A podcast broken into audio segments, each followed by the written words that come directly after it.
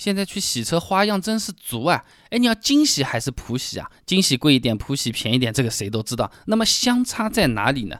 哎，两个地方，精洗比普洗好的一个呢，是它洗的部位更多、更详细、更专业；还有个呢，是洗车师傅更认真。哎呀，这认真不认真我也能看得出来。有的我一个个跟你讲。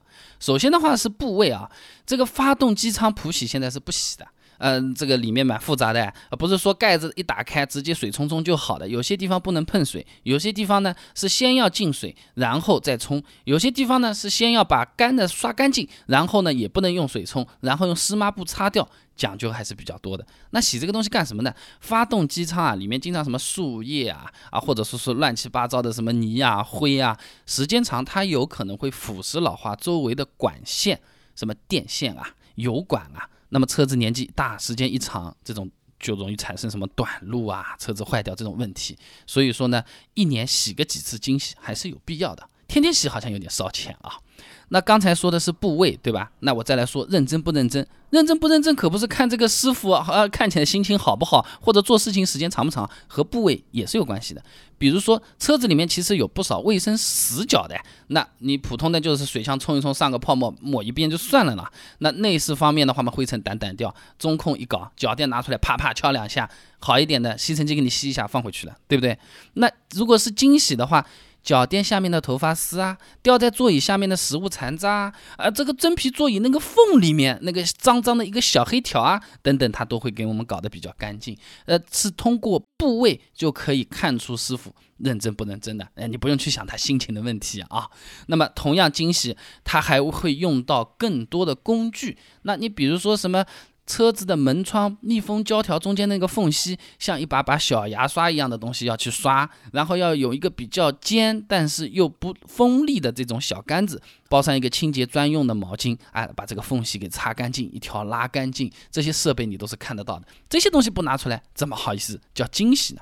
再一个轮毂，我们现在大多车子不都是用碟刹的嘛？碟刹好处我就不讲了，大家也都喜欢用啊，但缺点就是它是暴露在外面的。不密封的，那你每次刹车的时候，其实就是刹车盘和刹车片在那边磨磨磨，有粉末会掉下来的。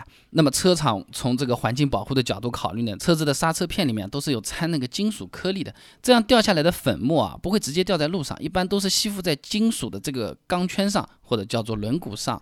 那好了。这个吸在上面，你水冲冲肥皂水是搞不定了。另一方面呢，现在的车企生意难做，为了把车子卖得好，这个钢圈要搞得帅气，设计的要复杂。哎呦，手指头都塞不进去的这种花纹都是有的，要用牙刷来刷嘞。那么这种海绵啊、清洁剂啊。呃，这个专用的小刷子啊，都是需要用上了。然后这个轮胎花纹里面卡着的小石子也给你抠掉。这么弄好之后，轮胎上面还给你上个保护剂，专用保护剂啊。普通的那个轮胎蜡是腐蚀的不行的。等等等等，这些东西都是普喜所享受不到的这种服务啊。那普喜的话很简单的，就是去灰尘啊，这个这这水冲一冲啊，肥皂上一上，然后水再冲一冲，擦干，好走。那一般是这么个情况。二十块钱到四十块钱之间，不同的城市。那惊喜的话呢，八十到一百五十块钱，超过两百，我觉得有点黑。我们杭州话说起来呢，叫杀猪啊，这个大家要注意一下，价格给你参考一下。那么值得不值得搞到这个份上呢？车子是拿来开的，又不是我爷爷要去伺候的，那就是我前面说的，一年搞一次到两次，见重要的什么岳父岳母啊、客户之前搞一次，相当划算，很有必要。平时嘛。